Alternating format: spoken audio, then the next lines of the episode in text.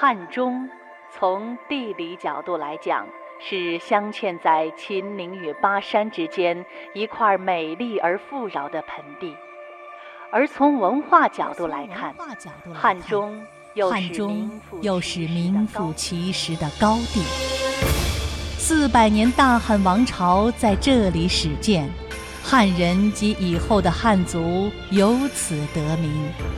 汉文化从这里开始蔓延世界，中原王朝凿空西域的脚步从这里迈出，世界文明的碰撞的马队在这里启程，改变世界文明历史的造纸术在这里诞生。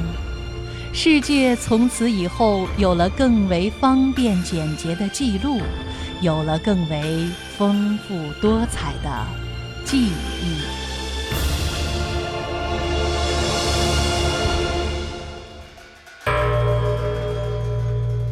翻开中国版图，汉中在中国地理的中心位置，这里曾经历经秦汉唐宋三柱两千。这里的每一块砖石都记录着历史的沧海桑田，每一个细节都印证着民族的大气自信与成竹在胸。《史记·高祖本》记载，汉中郡以汉水为名。汉中府志载，郡临汉水之阳，南面汉水之山，故名汉中。始在东周时期，秦厉公派左庶长修筑汉中郡所在的南郑城，这是中国建成历史最早的城市之一。陕西理工大学历史系教授梁忠孝：汉水上游汉中盆地是中华文明的重要的发祥地之一，在这个地方呢，我们发现有一百二十万年前的龙岗猿人遗址。还有啊，七千年前的西乡李家村遗址，六千年前的龙岗鸟烧文化遗址，这些遗址啊，说明在中国人类的第一页中华文明的童年时代，汉水上游汉中盆地就是我们的祖先发祥、耕耘、奋斗的热土。公元前二百零六年是汉中得以永垂史册的年度。开汉代四百年江山的汉王刘邦，越过秦岭古道，进入了富饶的汉中盆地。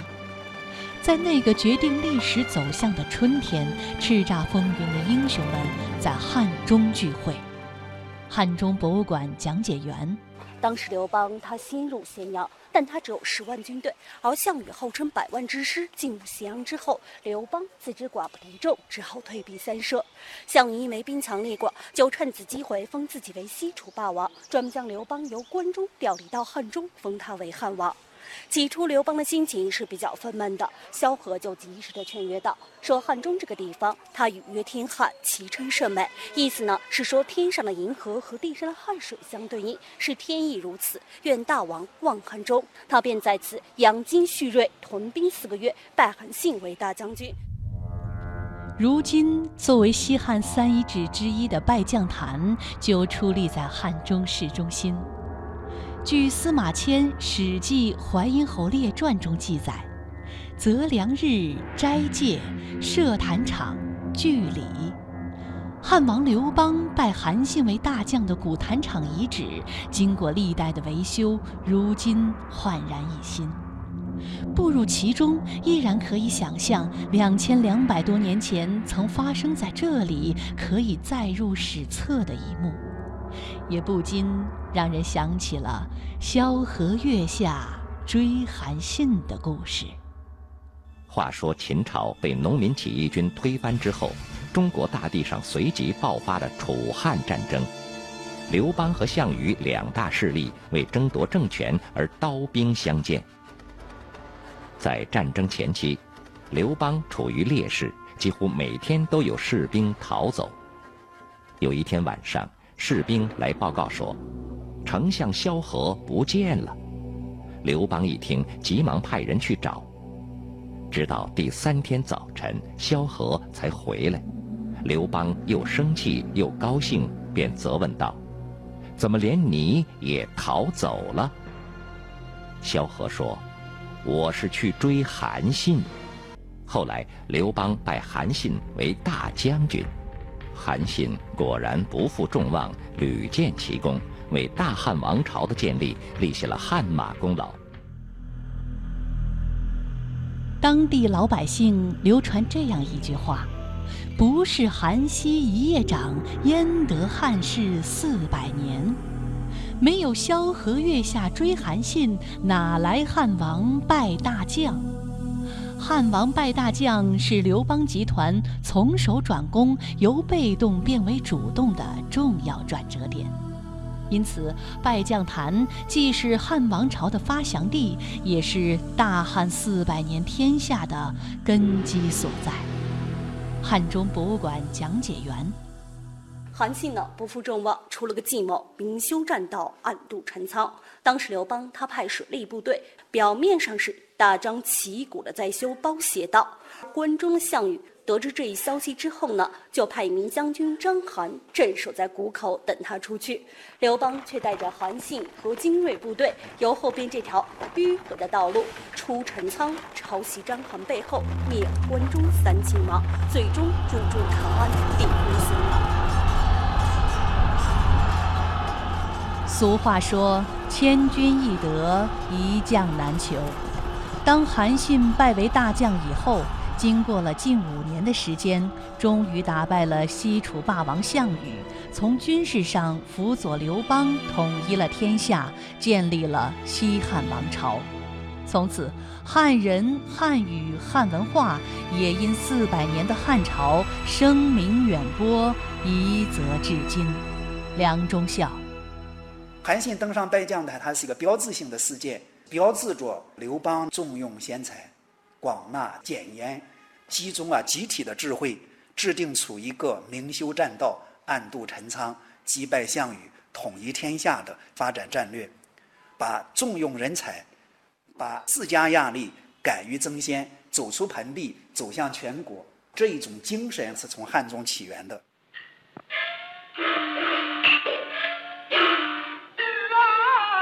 一九零五年，中国第一部电影《定军山》在北京的丰泰照相馆诞生。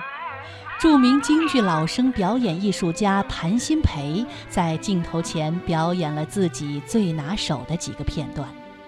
片子随后被拿到前门大观楼熙攘的人群中放映，观众如潮。这是有记载的中国人自己设置的第一部电影，标志着。中国电影的诞生，梁中孝。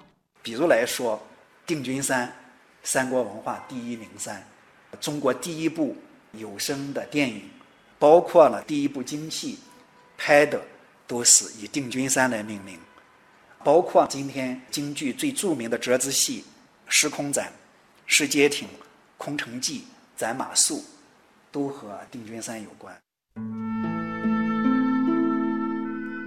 而最令汉中人自豪的三国文化，也发生在定军山的脚下。据《三国志·蜀志·诸葛亮传》记载，建兴十二年（公元234年）秋八月二十八日，诸葛亮在第五次北伐曹魏时病卒于五丈原，临终遗命曰：“死后葬汉中定军山，因山为坟。”种族荣观，炼以食服，不需器物。根据他的遗愿，后主刘禅于同年底将其葬于定军山下。于是，我国历史上杰出的政治家、军事家——三国蜀汉丞相诸葛亮的长眠之地武侯墓，以及官祠武侯祠，都位于此。梁中孝。诸葛亮人生最辉煌的时期，在汉中度过的。公元的二二七年到公元的二三四年，诸葛亮在汉中屯军八年，北伐曹魏，南魏蜀汉，出使未捷身先死，常使英雄泪满襟。死的前夕，在他生命的最后一刻，他非常眷恋他八年抗战的这个热土汉中，所以汉中人说：“一江天汉英雄泪，十里定军草木香。”诸葛亮由一个普通人变成一个无所不能的智慧的化身，很大的程度上是以汉中为舞台的。走进定军山脚下诸葛亮英灵的安息地武侯墓，古柏苍苍，置身其中很难再把如今的空谷幽静与曾经的战火纷飞联系在一起。据说他的墓室里空无一物。只拥有两件珍宝：中国式智慧和金子般的品格，像种子一样，在他长眠的地方生长起护木双桂，一株开放智慧，一株开放品德。他用千年桂花的芳香启迪后人。三国研究文化中心郭清华，现在国际上我们通称诸葛亮文化。一个是忠臣的楷模，你找不到他一丝一毫这方面的偏差。第二一个，勤政的榜样，他为官一生，他一直是相当勤政，鞠躬尽瘁，后来引申成了鞠躬尽瘁，死而后已。大汉的起源从汉高祖刘邦开始，逐渐发展壮大。到汉武帝时期，汉朝国力更是达到了顶峰。此时的汉朝和罗马帝国东西辉映，成为全球世界两个文明的灯塔。而在大汉王朝繁荣时期，汉中是全国首屈一指的经济高地、文化高地、人才高地。在这个时期，汉中走出了中国看世界第一人、最伟大的外交家、探险家张骞。杜甫在称赞汉武帝的有感五首诗中，特别提到了他。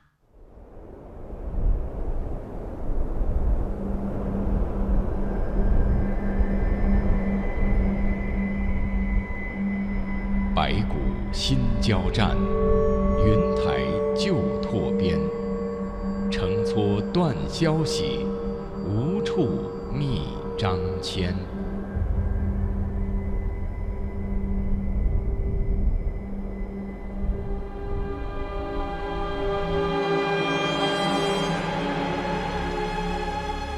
历史上，人们从《穆天子传》《山海经》等史书里所了解的西域，是一个遥远神秘。和荒凉的地方，而张骞一行却义无反顾地踏上这条充满凶险和挑战的漫漫西行之路。对于张骞西行的艰难，《史记》《汉书》记载不多，唐人裴矩却在《西域图记》中对这一条道路的艰险有过这样的记述，并杀气之地。绝水草难行，四面危，道路不可准计，行人唯以人畜骸骨及驼马粪为标。张骞墓讲解员，在武帝执政时期，我们的国家的力量，包括军事力量，已经达到了空前的鼎盛。汉武帝在这个时期呢，他提出了武力抗击匈奴，准备选择一名使者前往西域。去联络与匈奴有仇的大肉支，一同来抗击匈奴。张骞在这个时候挺身而出，勇敢地接受了这个使命。公元前一百三十八年，他就率领一百吨的使团开始向西进发，前后用了十三年的时间。但是这十三年里，他有两次都是被关押在匈奴，第一次被俘获，关了十年；第二次被抓，这次关了一年，最终逃回长安。所以这次呢，他也体现了自己的人格魅力了。司马迁就用了这样四个字，他说：“张骞持节不失，节就是代表整个民族的这种气节。”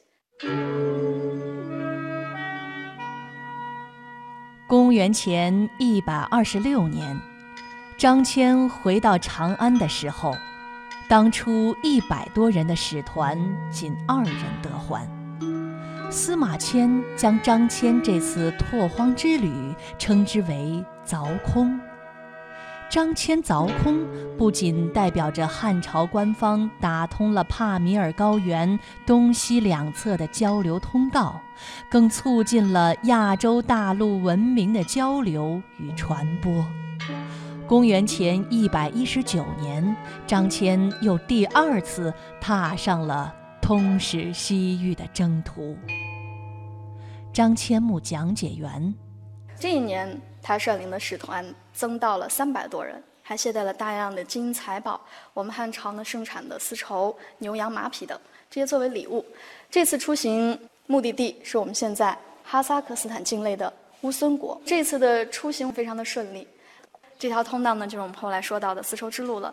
它带给我们人类的贡献不仅仅是当时的军事和政治上，它影射到生活的方方面面。比如说我们吃到的一些蔬菜水果，还有当时的一些技术的交流。文化的交流，宗教信仰的交流，这条通道从古至今两千多年来，到现在还一直发挥着非常重要的作用。张骞凿空，开辟了不仅是以丝绸为大宗贸易的商业之路，也是文明的对话之路。他所开辟的这一条古道，穿越了沙漠、戈壁、语言、种族的阻隔。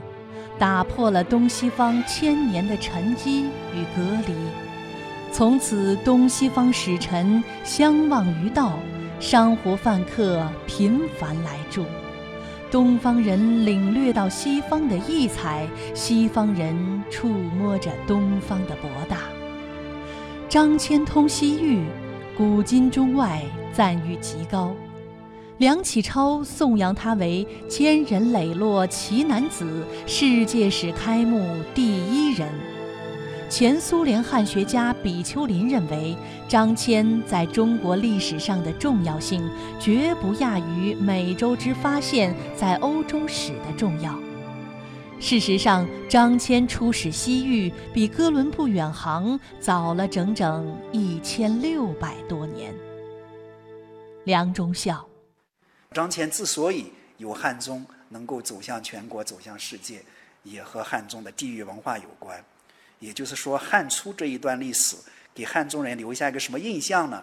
就是说，只要坚韧不拔、不懈的努力，就会实现人生的价值。所以，张骞能够出使西域，和汉中的地域文化是分不开的，是汉中孕育了张骞。张骞给汉中扬名。汉川修竹本如蓬，造纸神奇创蔡公。历记文坛何等事，哪知出自内臣中。两汉时期是汉中人才辈出的时代。在距离汉中一百公里处的洋县龙亭镇，有一座占地四十余亩的墓祠，这里安葬的就是发明造纸术的东汉伟大发明家蔡伦。翻开蔡伦的生平，可以了解到他从小因长相俊美被送入皇宫，成为一名宦官。他好研究，爱钻研。在经过十八年的刻苦研究和反复实践后，终于发明了以树皮、麻头、破布、渔网等原材料的植物纤维纸，作为全新的书写材料，代替了笨重的竹简、木牍和昂贵的金箔。蔡伦造出了全世界第一张纸，使人们学习不必再学富五车。中国城市发展研究院研究部主任白南风在蔡伦改进了造纸术以后不久呢，造纸术首先是传到了跟咱们国家离得最近的朝鲜。纸浆呢，主要是由大麻、藤条、竹子、麦秆中的纤维来提取。那么，在从中国三国时期到唐朝这段时间里面，朝鲜半岛上的新罗呀、百济啊等国。一直充当着中国文化向日本传播的桥梁，那么中国的造纸等技术呢，就开始经由朝鲜半岛上的这个几个国家东传到了日本。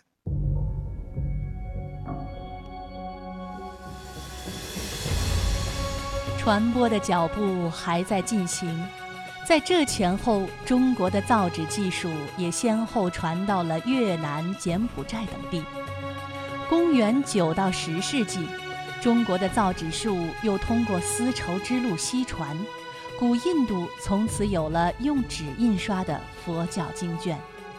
不仅如此，造纸术的传播也逐渐走到了欧洲。白南风，公元七百五十一年，唐朝的大将高仙芝。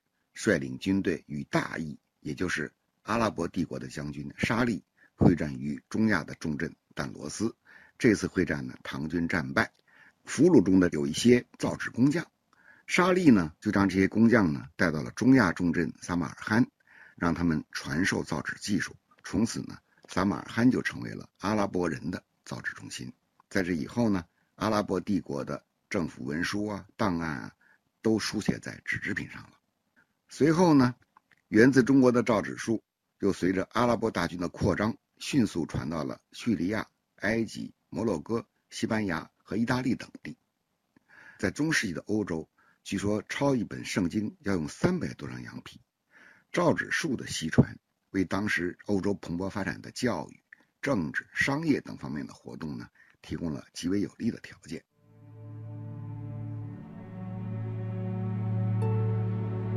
造纸术的发明是书写材料最重大的一次革命。蔡伦让纸张便于携带，取材广泛不拘泥，推动了中国、阿拉伯、欧洲乃至整个世界文化的发展。美国历史学家迈克尔·哈特在《对历史最有影响的一百个人物》一书中，将蔡伦排在了第七位。书中说。如果没有蔡伦，就没有纸。我们很难想象今天的世界将会是什么状况。在这本书中，像我们熟知的爱因斯坦、哥伦布、达尔文的排名都在蔡伦之后。在几大文明古国中，埃及有纸莎草文化，巴比伦有泥板文化，印度有贝叶文化，欧洲有羊皮文化。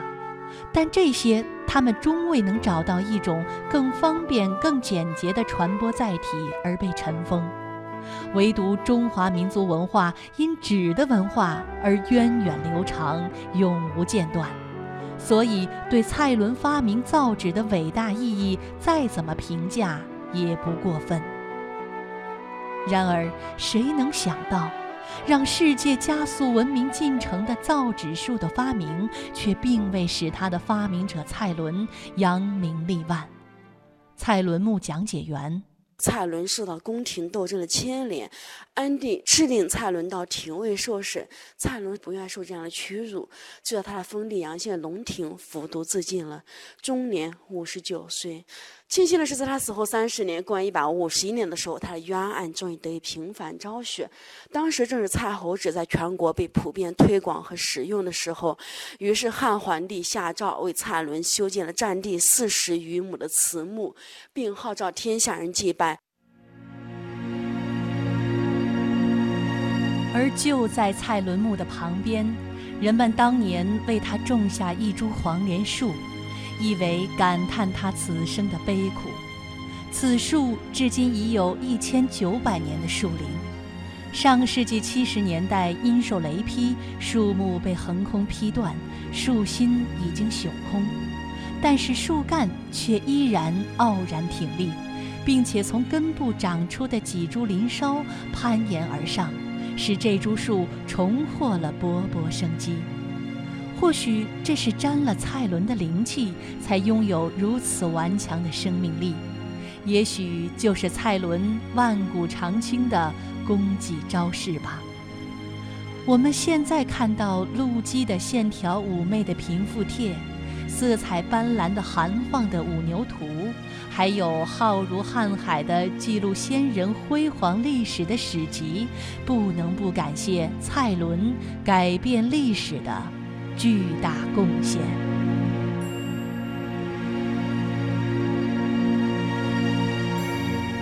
走过两汉三国的岁月之后的汉中，鲜有战争。宋代以后，中华文明发生转型，从文武并重、出将入相，到万般皆下品，唯有读书高，来作为人生的追求。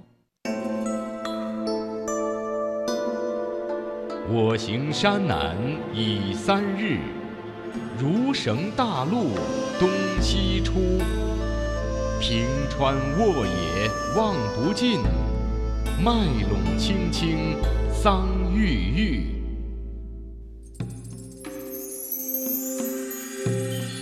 这是宋代著名诗人陆游刚到汉中时的诗作《山南行》。在诗人眼中，汉中盆地虽不大，但已经如同关中平原一样富饶。诗人岑参赴嘉州途中路过汉中时写道：“蓬蓬麦苗长，矮矮桑叶肥。”他看到夏日黄昏，汉江两岸稻花飘香，绿意盎然，又写下“唱歌江鸟没，吹笛暗花香”。江中闻已暮，归照绿川长。可见地处南北结合带的汉中，物产是多么丰富。而汉中人在冬无严寒、夏无酷暑的环境中生活，自然安逸舒适。古今的反差，也折射出汉中人不同的情怀。